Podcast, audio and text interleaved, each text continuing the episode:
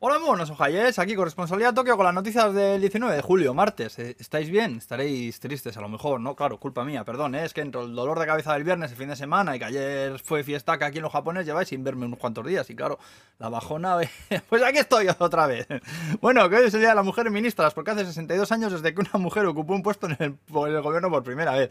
Eh, Masa Nakayama se llamaba y fue ministra de Sanidad. También es el Día de los Melocotones de Yamanashi, de los hijos de Aichi, de los billetes de 2.000 yenes, que esto lo sacaron hace 22 años y son más difíciles de ver que a Villarejo callado, ¿eh? Normalmente se los empaquetan a turistas cuando cambian dinero en bancos fuera de Japón, eh, cuando cambian fuera de Japón a yenes, o sea, vamos, que aquí de cajeros no salen, ¿eh?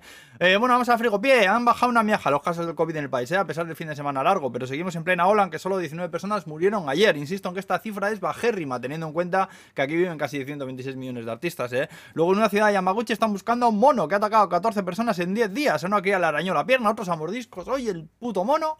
Luego en Okinawa han aparecido más de 30 tortugas de más, de, de mar, de estas enormes malheridas que apenas se podían mover. Están investigando a los pescadores de la zona porque tiene toda la pinta de que se enredaron en las redes y algún pescador pues la sacó pues a hostias prácticamente. Estas tortugas estaban protegidas por estar en peligro de extinción y está la policía investigando a ver.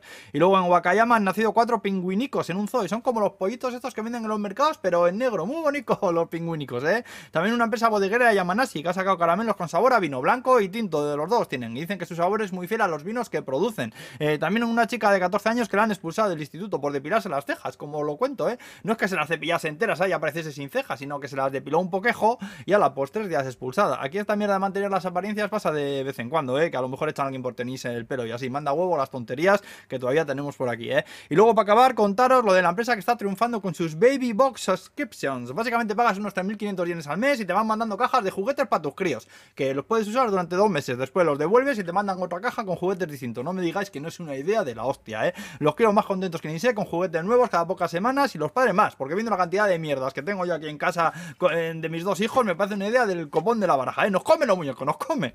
Joder, y eso que cuando no miran les tiramos unos cuantos ahí, porque si no, madre mía, viene Diógenes aquí y se hace un selfie, joder.